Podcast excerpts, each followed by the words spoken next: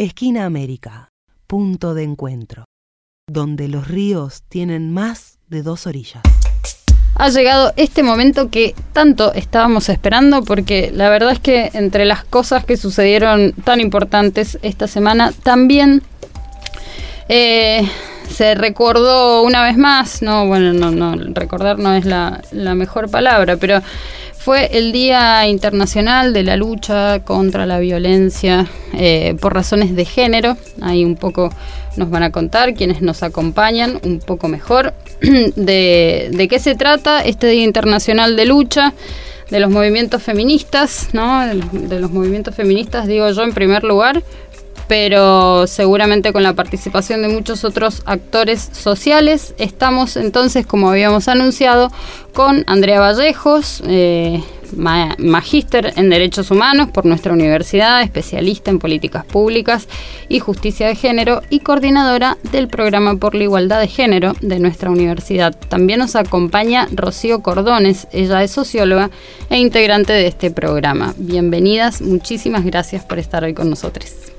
Hola, bienvenida. También nosotras nos damos la bienvenida a la universidad, a Megafon. Hacía rato que no veníamos físicamente a, Mega. Uy, qué bueno entonces que este sea, digo, porque es realmente importante lo que vienen a contarnos, lo que vienen a analizar.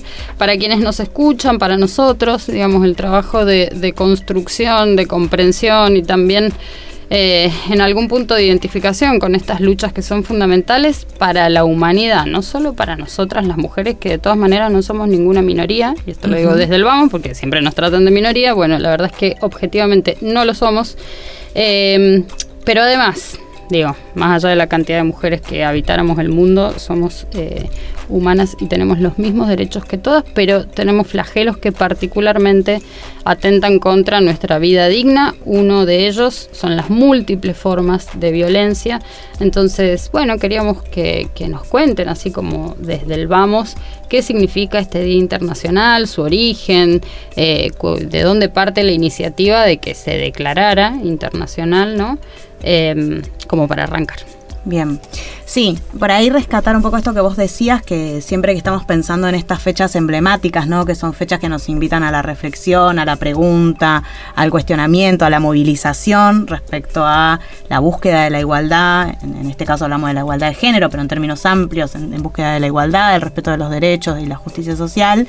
Siempre estamos pensando en, fechas que son conmemorativas de situaciones habitualmente de vulneraciones de derechos, donde lo que, lo que sucede es que los movimientos eh, logran tomar ciertas referencias históricas para constituirlas en fechas en las que podamos seguir movilizándonos y reclamando por, por nuestros derechos. Entonces, si nos remitimos a pensar que por qué el 25 de noviembre, por qué hablamos de un día por la eliminación o de lucha contra las violencias por razones de género, por ahí traer en primer lugar esto, ¿no? que es un día que surge a partir de la movilización feminista que propone esta fecha como una fecha de recuerdo de las hermanas Mirabal, que fueron este, las hermanas que fueron eh, atentadas en su vida, o sea, fueron víctimas de femicidio durante la dictadura de Trujillo. Entonces, en base a esa fecha, em, empieza todo un trabajo de movilización del movimiento feminista por que esta fecha que se decide en una asamblea en Bogotá logre ser reconocida por la ONU y logre constituirse en una fecha eh, que todos los años nos invite a pensar sobre la violencia y en particular a actuar, a pensar en relación a la acción, a cómo, cuáles son todavía las falencias que tenemos, cuáles son los obstáculos, qué nos falta abordar, por dónde seguir. Me parece que este año hay una propuesta muy interesante en relación al, 25 de noviembre desde los ministerios, desde el Ministerio Nacional y también el Ministerio de Provincia, que tiene que ver con la territorialización de las acciones. Que nosotras también en la universidad propusimos algo similar, por ahí no hacer ya tantos grandes eventos, ¿no? Sino poder trabajarlo en diferentes ámbitos y que sean más parte de la vida cotidiana y, no por ahí solo centrarnos en el 25, sino pensarlo como una continuidad de lo que venimos trabajando durante todo el año, durante muchos años, en, las, en los diversos territorios para este, esto que nos plantean las legislaciones, prevenir, atender y sancionar y erradicar las violencias por razones de género. Ya vamos a ir ahí al tema de la legislación en la materia a nivel nacional, porque me parece importante rescatar que, bueno, Argentina se caracteriza por tener una serie de, de leyes muy de avanzada, que bueno, también sabemos que las leyes no se cumplen literal, o sea, no hay una bajada literal, sino que es parte de los procesos sociales y de las luchas que continúan por su implementación. Pero mm, bueno, justamente una de estas leyes un poco, eh, un poco no, eh, claramente caracteriza de qué se trata la violencia por razones de género, cuáles son sus formas, ¿no? Porque decíamos con Laura más temprano, bueno, uno cuando piensa en violencia, la primera imagen que aparece es la física, ¿no? Pero son muchas y son efectivas y son realmente dañinas. Así que aprovechamos que estamos con ustedes para que nos cuenten un poquito qué formas de violencia por razones de género hay. Bueno, ahí em, quizás eh, poder articular un poquito esto que vos decías de la legislación y, la, y, las violencias que podemos nombrar hoy, ¿no? Mm. Pensar ahí que la, la primera irrupción que tenemos en términos de una comprensión amplia y de un cambio de paradigma respecto de cómo entendemos las violencias por razones de género es la Convención Belém do Pará en nuestra región, ¿no? Pensando en nuestra región, hay tratados también eh, internacionales que han traído cuestiones vinculadas a la violencia, pero Belém do Pará es la primera convención eh, en la región para prevenir, sancionar y erradicar las violencias que incorpora una mirada respecto de la violencia que es el reconocimiento de que la misma puede ocurrir en la familia, desde el Estado o en la comunidad. Y esto que para hoy, para mm. nosotras puede ser casi eh, como, bueno, sí, vivimos violencia en el espacio público, vivimos violencia en, el parto, vivimos, o sea, en diversos momentos. En este momento, en el 94, cuando se sanciona la Convención Belém do Pará, era algo muy novedoso, porque nos permitía ampliar los territorios donde comprendíamos que la violencia ocurría. Y traigo esto porque las primeras legislaciones que encontramos, tanto en la Argentina como en la región vinculadas a la violencia, eh, reducían o comprendían a la violencia como eso que ocurría en el ámbito de lo doméstico o lo intrafamiliar. Además, cuando mirábamos esas normativas, veíamos que cuando hablábamos de familia o de lo doméstico, había como una definición de lo que era familia muy vinculada a la familia nuclear, casada y demás, ¿no? Entonces, Belém do Pará lo que nos trae es la posibilidad de pensar que las violencias ocurren claramente en el ámbito de lo doméstico, pero que hay otros ámbitos, incluidos los, de los que transitamos en la comunidad, pero también hay otras formas que las ejerce el propio Estado. Entonces, mm. cuando hoy pensamos en las modalidades o en los tipos de violencia, como los, denomina la, ley 26485, que es nuestra ley nacional sobre violencia, estamos pensando en una multiplicidad de formas y de ámbitos en los que las violencias se visibilizan y que para mí siempre esa visibilización de las violencias está en construcción, está como en tensión, porque cuando se sanciona la 26485 en el 2009 hablábamos de la violencia doméstica, la violencia laboral, la violencia mediática, mm. y sin embargo 10 años después estuvimos discutiendo la violencia en el espacio público, lo que tradicionalmente entendíamos como acoso callejero, y también discutimos qué pasaba con la violencia en el ámbito de la política, ¿no? del ejercicio de la, de la participación política de las mujeres y personas LGTB y más. Entonces, siempre me parece que pensar que ese marco normativo es una base que ha puesto nombre a un montón de violencias que antes estaban naturalizadas, estaban invisibilizadas, y mientras que no se nombre, no existen, ¿no? Si no nombro, si yo no digo que existe la violencia laboral, pasa cotidianamente y, la podremos problematizar más o menos, pero la realidad es que no hay una política pública que la aborde, no hay respuesta institucional.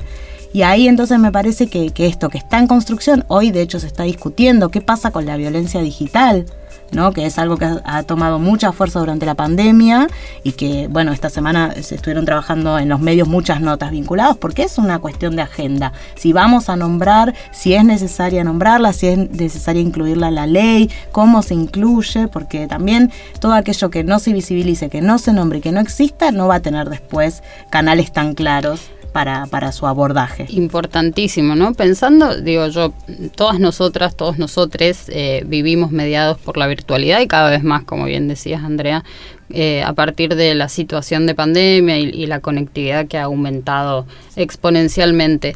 Eh, pero digo, particularmente por las generaciones jóvenes, digo, los, jóvenes, los niños, eh, efectivamente socializan prácticamente la mayoría de su tiempo a través de estas redes y sin ninguna duda deben estar circulando distintas formas de violencia eh, muy importantes, ¿no?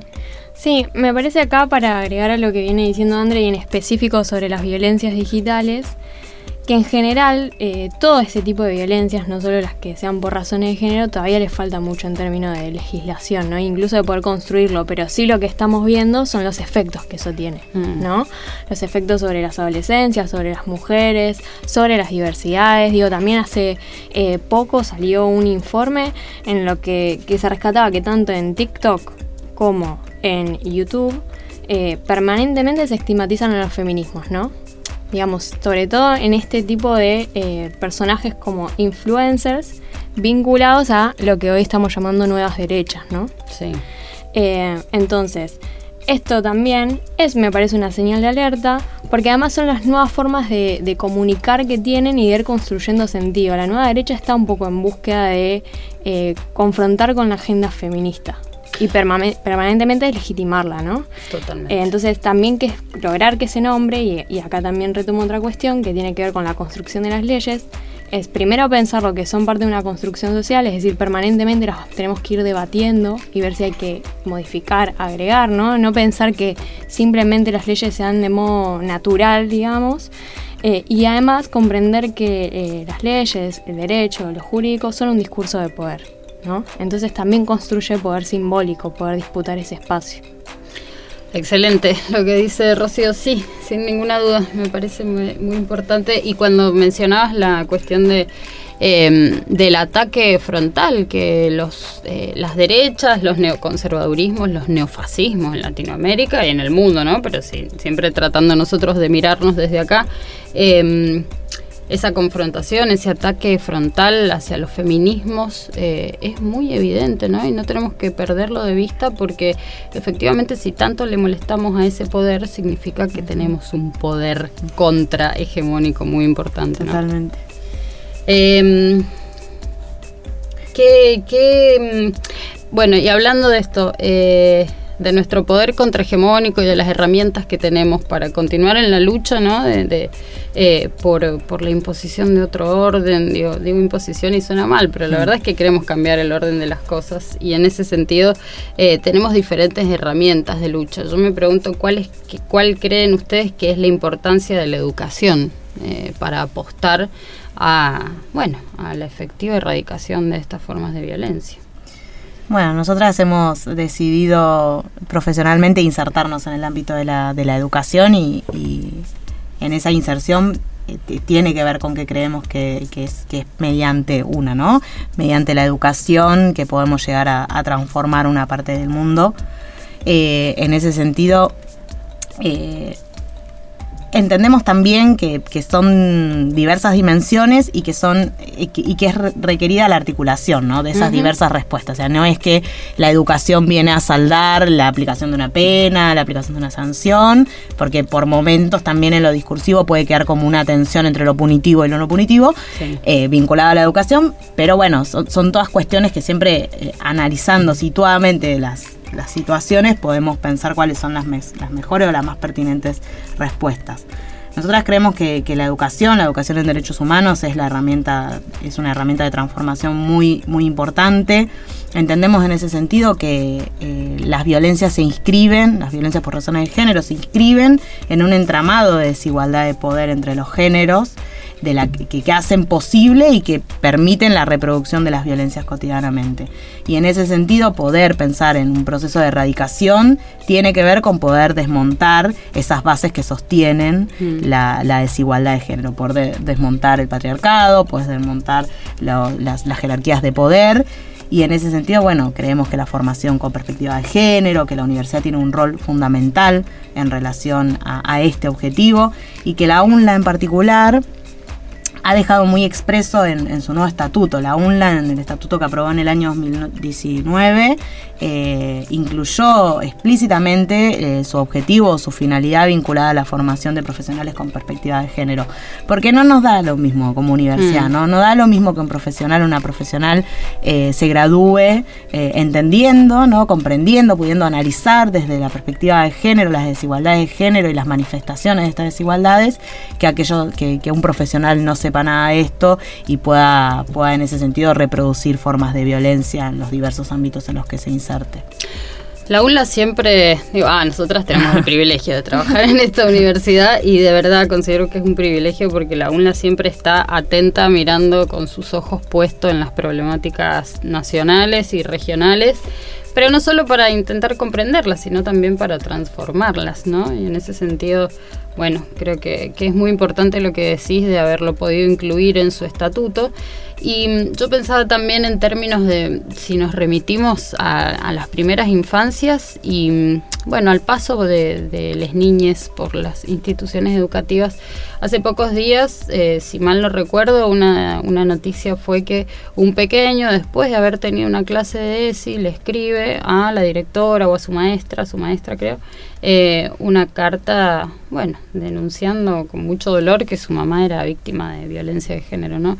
Y en ese sentido también, bueno, la ESI tan combatida por, por el conservadurismo, por la derecha argentina, eh, bueno, viene a tender puentes en esto que es eh, poder visualizar y poder actuar y que los niños, las niñas, las niñas reconozcan las situaciones de violencia como algo que no se puede continuar naturalizando, aunque en sus familias las generaciones anteriores eh, lo hayan hecho, no hayan naturalizado esas relaciones. Em, entonces, bueno, nada, me preguntaba también qué, qué, piensan de eso, de poder empezar a hablarlo desde muy temprano, ¿no? ¿Es realmente necesario? Sí. Bien. Sí, claramente. Me parece que el género tiene esto que se construye incluso previo ¿no? al, nacimiento. ¿no? Ya en la gestación hay un montón de construcciones eh, sobre nosotros. ¿no? Eh, Vircano diría, eh, vinimos al mundo, ¿no? este mundo que, ya está hecho. Y, entonces hay muchas cosas que no nos, no nos cuestionamos, ¿no? Y el género es una de esas. Y las violencias y las formas en que eso impacta en los distintos cuerpos no las cuestionamos, ¿no? Eh, y además, que es lo más difícil, y, retomo también algo que, me parece que es interesante para pensar en términos de la educación, que no es solamente el contenido, sino también la transformación de las prácticas y, de lo propio que pasan los cuerpos, ¿no? Con lo que mm. nos incomoda, en cuestionarnos por qué hay cuerpos que merecen ser más llorados que otros, ¿no? O merecen más protección que otros. Em, entonces me parece que, también, digamos, la educación, y me parece que la ESI ha ido construido, fue construyendo eso, pero digo, con muchas eh, trabas, con muchas limitaciones, porque eh, justamente algo que se ve es esta cuestión de la construcción de la ideología de género, la imposición, el dogma, todas esas discusiones que también trae la nueva derecha y que nuevamente tenemos que salir a discutir, aun cuando queríamos por ahí estar discutiendo otras cosas, ¿no? que tienen que ver con, por ejemplo, agregar nuevas perspectivas a la educación sexual integral. Eh, pero sin dudas que si vos desde pequeño, pequeña, pequeña, vas eh, cuestionando aquello que parece natural, me parece que, construye otras subjetividades a futuro y que tiene que ver con lo corporal sobre todo, ¿no? que tiene que ver con, una forma de estar en el mundo distinta. ¿Cuánto necesitamos de eso? Sí. Eh, igual que yo soy de esta generación medio que quedó en el medio, ¿viste? Entre el, entre el mundo nuevo y el mundo que no termina de morir. Eh, y la verdad es que siempre em, siempre me alegra mucho eh, observar cómo estas subjetividades de los más jóvenes eh, efectivamente son distintas a las nuestras, ¿no? Mm. Y eso contiene un proceso de lucha, bueno, de, quienes venimos de esos tiempos, pero también eh, una comprensión muy, muy cabal y profundamente humana de que se puede vivir de otra manera en otra sociedad de estos pequeños eh, adolescentes, preadolescentes, jóvenes que tienen ya naturalizadas algunas cuestiones que para nosotras, digo, a mí todavía hay cosas que me rompen la cabeza, tengo prejuicios, digamos, y, y realmente les pibes eh, están construyendo un futuro mucho mejor, me parece. Pero en eso, por supuesto que la responsabilidad de nosotros los adultos es gigante y, no hay que aflojar. Y creo que también en ese sentido el movimiento feminista o los feminismos en la Argentina y particularmente eh, los feminismos populares, nacionales y populares, eh, y hasta revolucionarios, digamos, tenemos un, un papel muy importante, ¿no? Incluso hace, hace un tiempito conversábamos en una ronda feminista con una compañera, joven ella, de casi veintipico, casi treinta, una periodista mexicana, con un grupo de compañeras de, aquí que había venido a la Argentina, Estefanía Veloz se llama, y nos decía en un momento, dice, ay, es que estar charlando con ustedes es como ir a la, a una de, a un recital de una de mis bandas favoritas. O sea, a ese nivel, ¿no? el feminismo argentino, los feminismos argentinos. ¿Quieren hacer alguna reflexión sobre esto, sobre nosotros, nosotras? No, perdón, sobre nosotros como movimiento. Sí, me parece ahí destacar la potencia de la construcción feminista, digo, que ha ido interpelando desde, desde que se inició, digo, podemos empezar la historia donde más o menos querramos, pero me parece que es algo que nos ha traído el, movimiento feminista, que es la interpelación permanente traducida en potencia de transformación. Digo, esto que decía Ro de las leyes y demás, bueno, estas leyes están porque el movimiento feminista estuvo atrás discutiendo para su aprobación, sosteniendo eh, cabalgando en el, Congreso, digo, bueno, ese feminismo está permanentemente y me parece que hoy estamos en un momento en el que los feminismos estamos pensando la transformación de también de los microespacios, ¿no? Porque a veces hay como esta idea de que los feminismos están desarticulados y a mí me parece que estamos en todos lados mm. tratando de modificar todo. Estamos participando del gremio y en el gremio introduciendo las discusiones de los feminismos y estamos en la universidad y desde el espacio de gestión trayendo esas discusiones y en nuestras familias y en nuestro espacio de militancia más organizado. Entonces estamos en todos lados y, bueno, y en ese estar en todos lados hemos... Eh, eh, yo creo que hemos eh, construido un montón de cuestiones, como esto que vos veníamos hablando, que venía trayendo Roy vos, en relación a la ESI, a sostener esa ESI, que como dice Roy, quisiéramos estar discutiendo algunas cuestiones un poco más en profundidad, pero bueno, hoy nuestra tarea también es sostener todo esto que logramos construir contra un escenario que no, no, es, no nos es a favor. ¿no? Eh, entonces me parece que yo quisiera decir eso. No sé si Ro quiere agregar algo más. No, eh, me parece lo mismo. Me parece que hace mucho que venimos eh, discutiendo un montón de cosas y me parece que, digamos, los dos, dos frentes no tienen que ver con, eh, primero, estas nuevas expresiones que vienen sobre nuestras corporalidades, sobre nuestras militancias, sobre nuestras trayectorias. Que me parece que hay que estar muy atentos y ser muy estratégicos y estratégicas frente a estas situaciones. Em, bueno, aprovecho también que justo, digamos, hace un par de días eh, falleció, bueno, Eve. y me parece que ahí las abuelas también nos dan un, foro, o un faro, perdón, de cómo ir construyendo eso, ¿no? Que no tiene que ver con la falta de determinación, pero sí con no, no utilizar la venganza como herramienta, sino ir en la búsqueda de, la justicia social, de la construcción con el amor, pero también, viste, teniendo la firmeza que tenía Eve, que es la que muchos le critican, porque no, porque ella se ve que tenía que ser dulce, ¿no? O sea, no importaba si le habían matado dos mm. hijos. Eh, si le habían desaparecido dos hijos. Entonces me parece que eso por un lado, eh, y después por otro lado, esto que venimos diciendo, que bueno, el femicidio es la máxima expresión, como decía André antes, pero hay que un montón de prácticas cotidianas que son las más complejas y las que más nos incomodan permanentemente. Eh, y me parece que ahí, por ejemplo, la discusión en torno a los cuidados eh, es también una bandera que tenemos que empezar a, pensarla más estratégicamente porque también eh, con esa discusión me parece que podemos poner en jaque al sistema neoliberal eh, tan individualista y que va tan en contra de la vida básicamente.